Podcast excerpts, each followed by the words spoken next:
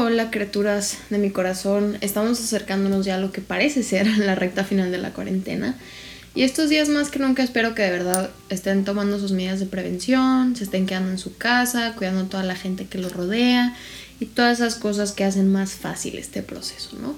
Antes de empezar, quiero decir feliz día al enfermero, a todas esas personas que desinteresadamente están cuidando a la ciudadanía y nos mantienen obviamente protegidos en todos estos momentos de incertidumbre y de crisis. Del fondo de mi corazón se los digo, muchas gracias muchachos por todo y feliz día. Pero ahora brinquemos al tema del día de hoy. Siéndole fiel al libro de la semana, me gustaría platicar un poco sobre la impunidad y para ser más específicos, quiero hablar de la impunidad de México. Para los que no sepan, el, libro de la semana de hoy fue Sin filias ni fobias, de Santiago Nieto, lo platicamos en mi Instagram, AF Science, con doble Z, que siempre los lunes les estoy subiendo libros. Y el de esta semana fue ese, ¿no? Una definición sencilla que les puedo dar sobre la impunidad es que es aquella circunstancia de no recibir castigo por un delito o por un delincuente.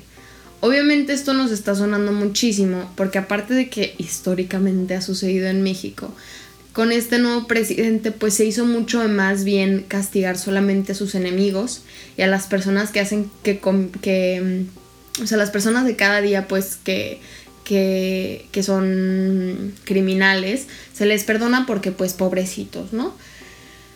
Pero, según la información de la página de infobae.com, en México la tasa de impunidad es del 98.86%. Nos estamos en un 99% de impunidad. Y los crímenes que no se denuncian y que obviamente pues no se investigan son del 93.36%. Esto significa o sea, esto a mí de verdad me, o sea, sabíamos, sabía cómo estábamos, pero no sabía qué nivel, o sea, la probabilidad de que se solucione un crimen en general, porque obviamente varía de estado a estado, es del 1.14%. O sea, 1.14% de que tú vayas y te tengan una respuesta y te cuiden y esta persona sufra alguna consecuencia del crimen. Y como les dije, pues varía entre estados, pero pues por decirles el estado más bajo es en Guerrero, donde existe 0.24%. O sea, estamos en el 0%.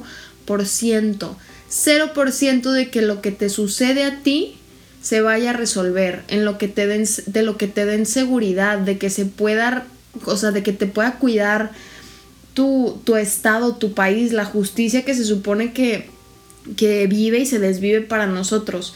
La impunidad en México es una crisis, o sea, este, en este país se cometen más de 30 millones de casos ilícitos anuales y solamente 2 millones se están reportando ante la fiscalía. Eso nos da a entender que no solamente tenemos un sistema que nos ha fallado, tenemos líderes incompetentes, trabajadores corruptos y una sociedad que no se apega a las reglas porque obviamente sabe que no está o sea, no, no va a sufrir ningún tipo de, de consecuencia, o sea, no existen las consecuencias para los crímenes en México.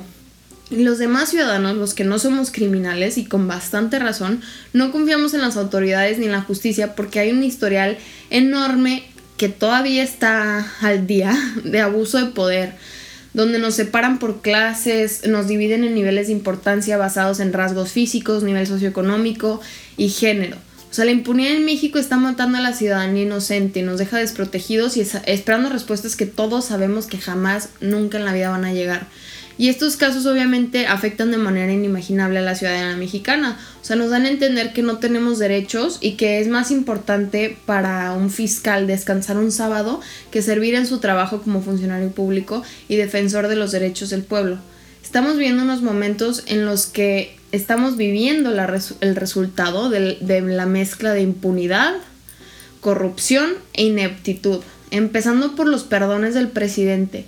Y aquí es donde yo me, me pongo a reflexionar y les puedo preguntar a las personas, o sea, ¿te parece justo? O sea, ¿te parece justo pintar al criminal responsable como víctima para que después gocen de la libertad de volver a cometer atrocidades las veces que lo necesiten?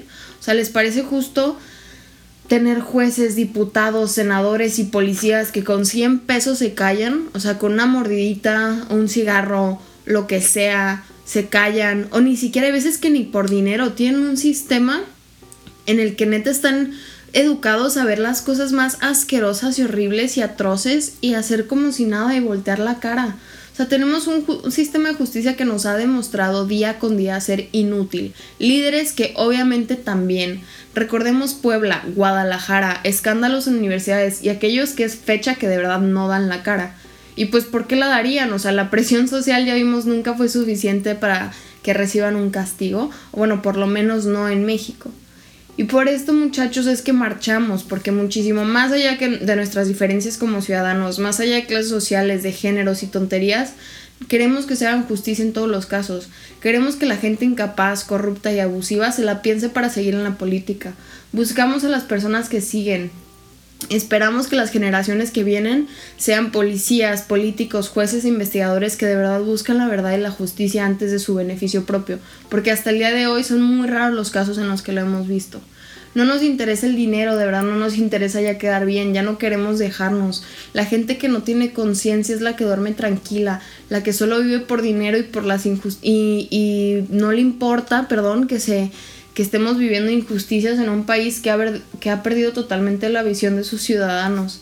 Muchachos, de verdad, o sea, más que nunca estoy encabronadísima por la situación de impunidad que estamos viviendo en este país, porque le tenemos miedo a, las, a los policías, porque la gente que eligieron decide voltear por otro lado cuando ven que se comete un crimen, porque el dinero de verdad reina sobre todas las cosas, y hablo rápido porque estoy muy encabronada, pero a pesar de todo esto, o sea, sabemos que existe gente buena, gente que ayuda, gente que está dispuesta a hacer todo para generar algún tipo de cambio. muchachos, de verdad, los invito hoy como todos los días a hacer ese cambio, a que busquemos ayudar, a que seamos mejor que la gente que está en poder, a denunciar todas las irregularidades que vemos, a ser críticos del gobierno que tenemos y a ver muchísimo más allá de partidos, por favor, y empecemos a ver de verdad por el bienestar de todos. La verdad, mi corazón se siente muy pesado al ver la realidad del país donde vivimos, pero aún así siento en mi corazón y me emociona saber que existe gente que está haciendo algo. Me emociona poder compartir experiencias e historias de cambio y me da mucho gusto ver que en algún punto, o más bien pensar que en algún punto todo esto se va a dar la vuelta y vamos a poder acabar con este gobierno y con este sistema tan asqueroso impune. Los procesos obviamente son larguísimos, son cansados y a veces parecen imposibles, pero de verdad se puede muchachos.